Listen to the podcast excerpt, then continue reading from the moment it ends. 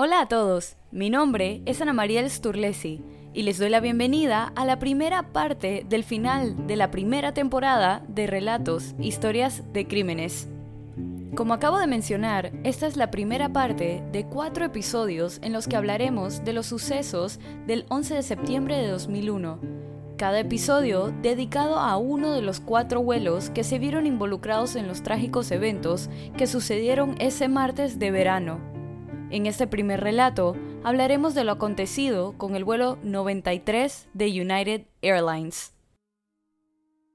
En la mañana del 11 de septiembre de 2001 se produjo el ataque terrorista más mortífero en la historia de Estados Unidos, cuando cuatro aviones comerciales fueron secuestrados por miembros del grupo extremista islámico Al-Qaeda. Los dos primeros aviones, el vuelo 11 de American Airlines y el vuelo 175 de United Airlines, volaron hacia las torres norte y sur del World Trade Center en la ciudad de Nueva York. Un tercer avión, el vuelo 77 de American Airlines se estrelló contra el lado occidental del Pentágono, en las afueras de Washington, D.C. El cuarto avión secuestrado, el vuelo 93 de United Airlines, se estrelló en un campo en la zona rural de Pensilvania, sin alcanzar nunca su objetivo debido a que su tripulación y pasajeros lucharon contra los terroristas. El vuelo 93 era un vuelo sin escalas programado regularmente temprano en la mañana desde Newark, New Jersey a San Francisco, California, que partió a las 8.42 de la mañana, solo minutos antes de que el primer avión secuestrado se estrellara contra la torre norte del World Trade Center. El despegue del vuelo se retrasó casi 45 minutos debido al tráfico aéreo en el Aeropuerto Internacional de Newark. El avión transportaba a 7 tripulantes y 33 pasajeros, menos de la mitad de su capacidad máxima. También en el vuelo había cuatro secuestradores que habían abordado con éxito el avión con cuchillos y cortadores de cajas. La salida tardía del avión había interrumpido el cronograma de los terroristas para realizar su ataque. A diferencia de los secuestradores de los otros tres aviones, estos no intentaron hacerse con el control de la aeronave hasta casi después de 40 minutos de vuelo. Mientras tanto, Ed Ballinger, un despachador de vuelos de United Airlines, estaba tomando medidas para advertir a los vuelos de posibles intrusiones en la cabina de pilotos. A las 9.19 am, Ballinger informó a los pilotos de los ataques al World Trade Center. El vuelo 93 recibió su transmisión a las 9.23 am.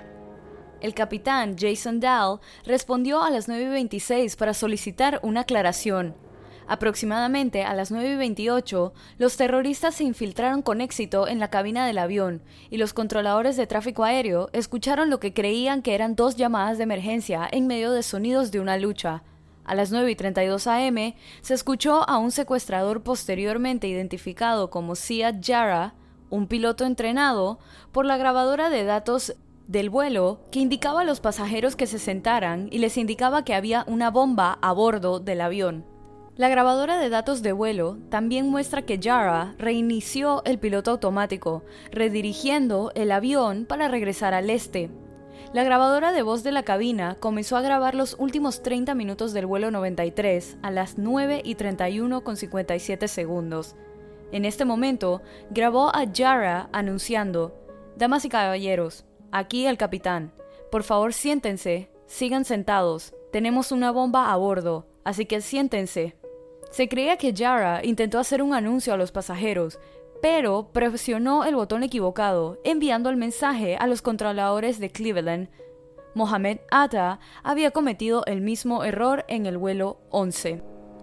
Acurrucados en la parte trasera del avión, los pasajeros y la tripulación del vuelo 93 hicieron una serie de llamadas desde sus teléfonos celulares y en los airphones del avión, informando a los familiares y funcionarios en tierra del secuestro del avión. Cuando se enteraron del destino de los otros tres vuelos secuestrados en la ciudad de Nueva York y Washington, D.C., los pasajeros se dieron cuenta de que su avión estaba involucrado en un complot terrorista más grande y probablemente se usaría para llevar a cabo más ataques en suelo estadounidense. En ese momento, los vuelos 11 y 175 ya se habían estrellado contra el World Trade Center y el vuelo 77 estaba a 9 minutos de golpear el Pentágono. Muchos pasajeros dijeron en llamadas telefónicas que vieron solo a tres secuestradores, por lo que se creyó que Jara permaneció sentado hasta después de que se tomó la cabina, y los pasajeros fueron trasladados a la parte trasera de la aeronave, y luego se hicieron cargo de los controles de vuelo, fuera de la vista de los pasajeros. Tom Burnett realizó varias llamadas a su esposa y le explicó que el vuelo había sido secuestrado por hombres que alegaban tenía una bomba, también le dijo que uno de los pasajeros había sido apuñalado con un cuchillo y que pensaba que la historia de la bomba era un engaño para mantener a todos controlados. Durante una de las llamadas, su esposa le contó lo que había sucedido en el World Trade Center, mientras él le contaba al resto de los pasajeros los acontecimientos, dándose cuenta de que estaban en medio de una misión suicida. La asistente de vuelo Sandra Bradshaw llamó a la instalación de mantenimiento e informó que el vuelo había sido secuestrado por hombres con cuchillos que se encontraban en la cabina de pilotaje y que habían apuñalado a otra asistente de vuelo, posiblemente David Welsh, ya que se cree que Debbie se le escuchó implorando por su vida en el fondo de una de las transmisiones accidentales hecha por los secuestradores. Se dice que en esta se le escucha pidiendo piedad y reafirmando que no quería morir. Jeremy Glick llamó a su esposa y le dijo que el vuelo fue secuestrado por hombres de piel oscura, que parecían iraníes, vestidos con pañuelos rojos y armados. Informó que los pasajeros habían votado sobre si intentar retomar el control del vuelo. Jeremy permaneció conectado a la llamada hasta el final del vuelo. Todd Beamer fue atendido por un operador de vuelo cuando intentaba llamar a su esposa, Todd pasó a explicarle que dos personas que creían eran los pilotos estaban tirados en el suelo muertos o heridos. Describió a uno de los secuestradores como portando un cinturón rojo, con lo que parecía una bomba pegada en su cintura. Cuando los secuestradores desviaron el vuelo bruscamente hacia el sur, Beamer entró brevemente en pánico pensando que el avión se dirigía en picada hacia el suelo llegando a gritar mientras estaba aún en el teléfono con el operador. Sandra Bradshaw llamó a su esposo y le dijo que estaba calentando agua para arrojársela a los secuestradores. La pasajera Lauren Grancolas llamó a su esposo dos veces, una antes del despegue y otra durante el secuestro, pero desafortunadamente él no atendió ninguna. Lauren le prestó su teléfono a Honor Elizabeth Wainio, quien llamó a su madrastra, concluyendo la llamada cuatro minutos después, diciéndole que tenía que irse porque los otros pasajeros estaban intentando irrumpir en la cabina. Los pasajeros habían votado a favor de hacer lo posible para detener el plan de los secuestradores, considerando que el mejor plan era volar el avión al suelo antes de que se pudiera completar el plan de los secuestradores. La revuelta de los pasajeros comenzó a las 9.57 am. Para entonces, el vuelo 77 había golpeado el Pentágono y los vuelos 11 y 175 se habían estrellado contra las Torres Gemelas. Cuando comenzó la revuelta, el secuestrador en el puesto del piloto, Jera, empezó a realizar movimientos bruscos y violentos con el avión, y a la vez abandonó el rumbo hacia Washington, D.C. Jera hizo que el avión rodara de izquierda a derecha para hacer que los pasajeros perdieran el equilibrio. Le dijo a otro secuestrador que hiciera resistencia contra los pasajeros desde dentro de la cabina. La grabadora de voces de la cabina recogió sonidos de choques, gritos y vidrios rompiéndose. En tres ocasiones, en cinco segundos, se escucharon gritos de dolor o de pánico de un secuestrador parado afuera de la cabina, sugiriendo que estaba siendo atacado por los pasajeros. Jara estabilizó el avión y cinco segundos después preguntó si debería culminar la misión a lo que otro secuestrador le dijo que esperaran a que los pasajeros llegaran para abortar la misión. Una vez más, Yara sacudió el avión hacia arriba y hacia abajo, mientras un pasajero en el fondo vociferaba la importancia de entrar en la cabina o que morirían de lo contrario. También quedó grabado el sonido de los pasajeros utilizando el carrito de comida como arriete contra la puerta de la cabina. Como resultado, Yara cesó las maniobras violentas, recitó dos veces el takbir, expresión arábica islámica, venerando a Dios y declarando su maravilla, y preguntó nuevamente si debía concluir con la misión, y esta vez le respondieron que sí, y que procediera a tumbar el avión. Los pasajeros continuaron con su intento de entrar a la cabina y a las 10 y 2 un hombre se puede escuchar diciendo que suban el avión. Un segundo después se escucha a Yara pidiendo reiteradas veces y desesperadamente en árabe que le devolvieran algo, posiblemente el control del avión. El avión cayó en picada con el timón girado hacia la derecha. El avión rodó boca abajo y uno de los secuestradores comenzó a gritar el takbir. Entre los continuos sonidos del contraataque de los pasajeros, la aeronave ganó velocidad, silbidos y chillidos se registraron en la grabadora y se escuchó a los secuestradores gritar sobre el sonido de cristales rotos. Las últimas palabras habladas en la grabadora fueron una voz tranquila en inglés diciendo, levántalo, pull it up. Luego de esto, el avión se estrelló en un terreno baldío en Stony Creek, Pensilvania, a unos 20 minutos tiempo de vuelo desde Washington, D.C. La última entrada en la grabadora de voz se realizó a las 10 y 3 con 9 segundos, mientras que el último dato de vuelo se registró a las 10 con 3 y 10 segundos. Existe controversia entre algunos familiares de los pasajeros y los funcionarios de investigación sobre si los pasajeros lograron acceder a la cabina o incluso romper la puerta. El informe de la Comisión del 911, el informe oficial de los hechos que llevaron a los ataques terroristas del 11 de septiembre del 2001, concluyó que los secuestradores permanecieron en los controles, pero debieron haber juzgado que los pasajeros estaban a solo segundos de superarlos.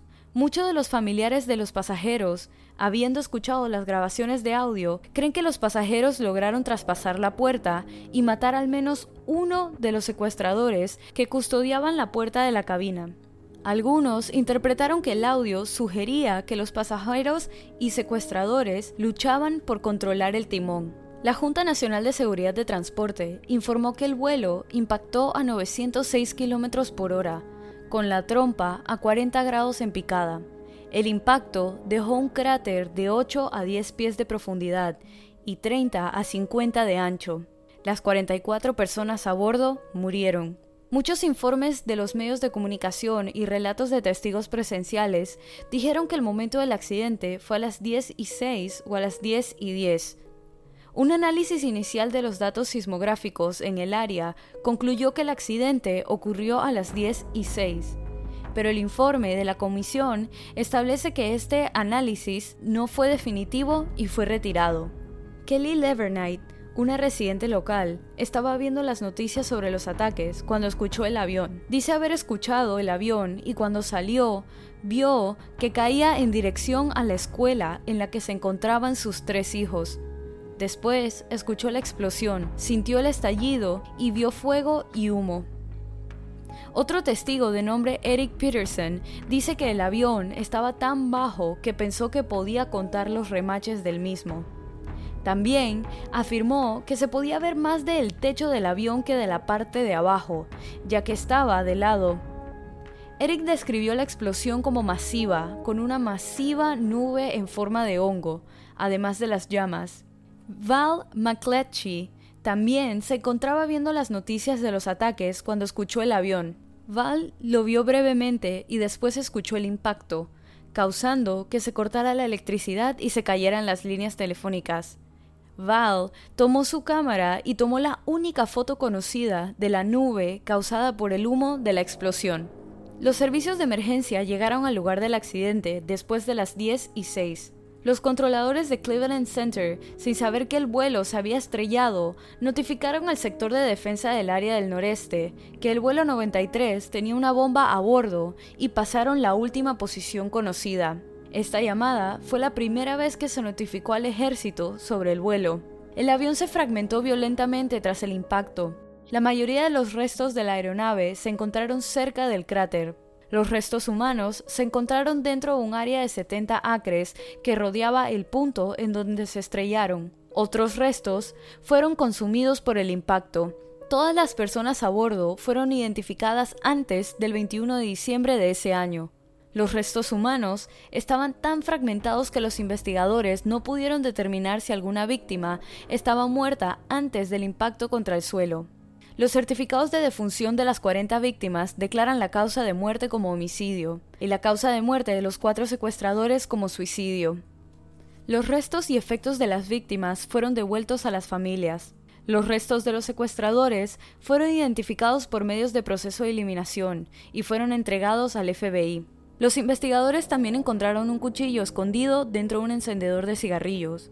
Ubicaron la grabadora de data del vuelo el 13 de septiembre y la grabadora de voz de la cabina al día siguiente, que estaba enterrada a unos 8 metros bajo el cráter. Dado que nunca alcanzó un objetivo, no se ha podido confirmar decisivamente el lugar exacto al que se dirigía el vuelo. Antes de los ataques, Khalid Sheikh Mohammed, Osama Bin Laden y Mohammed Atef desarrollaron una lista de posibles objetivos. Bin Laden quería destruir la Casa Blanca y el Pentágono. Khalid Sheikh Mohammed quería atacar el World Trade Center. Y los tres querían atacar el Capitolio.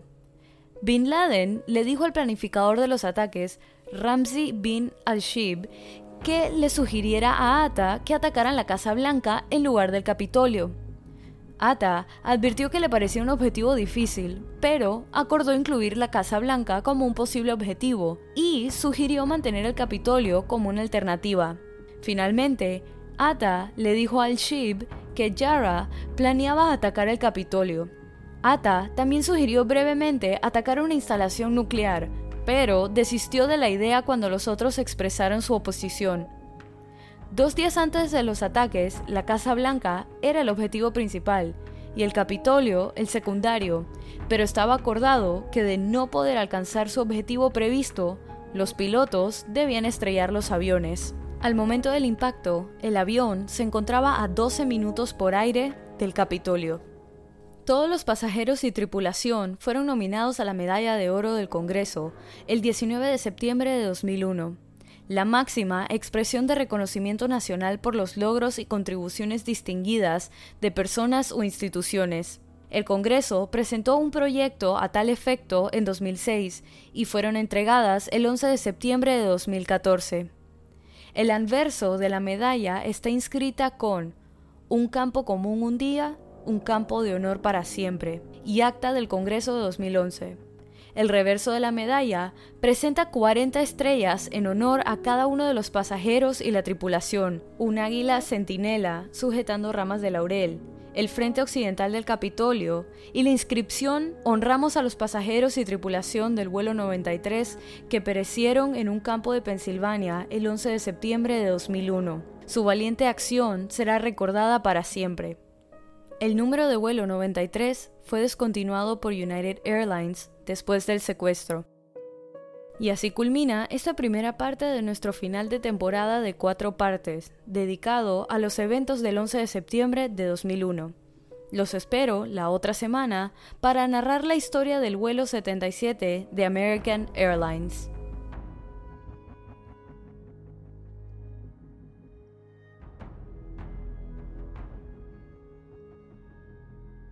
Y así culmina este episodio de Relatos, Historias de Crímenes. Recuerden pasar por la cuenta de Instagram y dejar su opinión de este caso. La cuenta es Relatos en Podcast y la pueden encontrar en la descripción de este episodio. Relatos está disponible en Buzzsprout, Apple Podcast, Spotify, Castro, Overcast, Castbox y Pocket Cast. Si te gustó este relato, suscríbete o síguenos en la plataforma de tu preferencia que utilices para escuchar los episodios. Y no dudes en dejarnos una calificación y comentarios. Mi nombre es Ana María Sturlesi y muchas gracias por acompañarnos en esta narración nuevamente. Y bienvenido si es tu primera. Nos vemos la otra semana con otro caso en Relatos, Historias de Crímenes. Bye.